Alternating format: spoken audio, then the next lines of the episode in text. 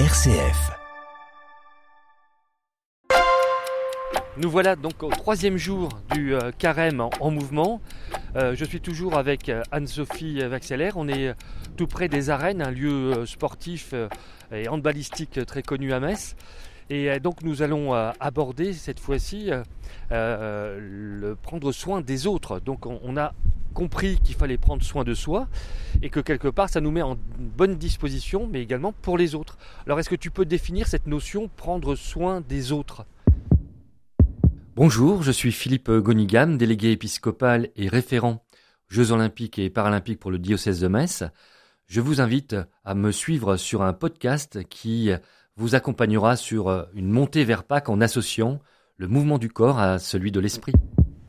Alors, on est, nous, des êtres de relation. Les êtres humains, c'est des êtres de relation. On a besoin d'être en contact les uns avec les autres. Et euh, une fois qu'on a pris effectivement soin de soi, comme on l'a vu précédemment, on peut être disponible et prendre soin des autres. Alors, prendre soin des autres, ça va être de multiples manières. Ça peut être euh, par, euh, par la disponibilité, par de l'écoute, de la bienveillance, être présent pour les personnes en fait qui, qui, qui en ont besoin. qui en ont besoin. Et, et donc ça tombe bien en période de car- carême. à- à- à- on, on a, on a proposé un carême à domicile qui en fait se, se fait euh, de façon collective. Alors oui, justement, avec les rencontres qui sont proposées, ça sera un temps à vivre ensemble de manière, euh, de manière collective.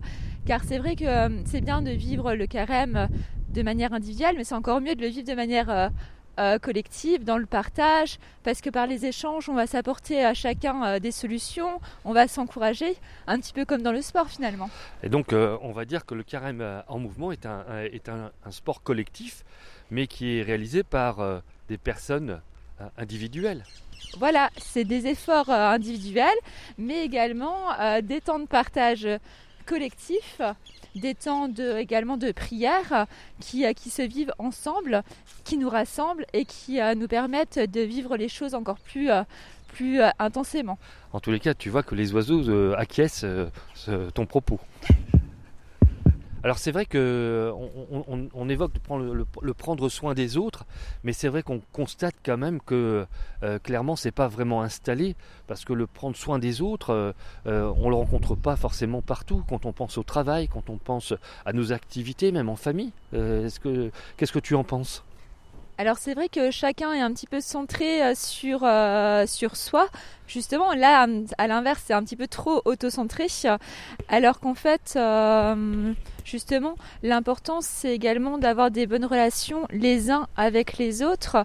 euh, des bonnes relations bah, de voisinage, des bonnes relations avec ses collègues de travail, car on sait que bah, ça va créer un climat favorable euh, qui vont permettre euh, de plus d'émulsion, plus de créativité, euh, plus de, de moments de joie également. Mais, tu penses que tout le monde a conscience de ça? Parce que, regarde voir, euh, déjà auprès de nos jeunes, hein, sans euh, fixer, euh, je dirais les jeunes, mais euh, on parle de violence à l'école, de harcèlement. Et euh, en contrepartie, pour, euh, on va dire, mettre un point de bascule, on nous propose des cours d'empathie. Mais est-ce que tu ne crois pas que ça fait partie de l'humain, l'empathie? Est-ce que c'est quelque chose qu'on doit apprendre, prendre soin des autres? Alors c'est fondamentalement humain d'être quelqu'un, d'être empathe, d'avoir de l'empathie, mais c'est vrai que quelquefois c'est euh, c'est secondaire pour certaines personnes, mais euh, toutefois c'est euh, Enfin, moi, j'ai fondamentalement foi euh, en l'homme. Et je pense que, que chacun, euh, chacun est bon. Donc Anne-Sophie, de- on, évoque le, le prendre soin des, autres, et puis finalement on constate, euh, euh, chez les jeunes par exemple, euh, ces problématiques à l'école de, harcèlement, même de violence, et, en contrepartie, pour pouvoir euh, régler cette situation, on évoque des cours d'empathie, mais l'empathie, c'est pas quelque chose d'inné Alors si l'empathie, euh, selon moi, c'est quelque chose d'inné, ça fait partie euh, de l'être humain. Chacun euh, est, ressent de l'empathie. Après, c'est peut-être quelque chose effectivement qu'il faut développer davantage pour, pouvoir être solidaire, pour pouvoir avoir des comportements solidaires et bienveillants auprès de, de, ses, de ses proches, auprès de ses camarades de classe. Voilà, mais c'est quelque chose qui, qui est présent en chacun d'entre nous.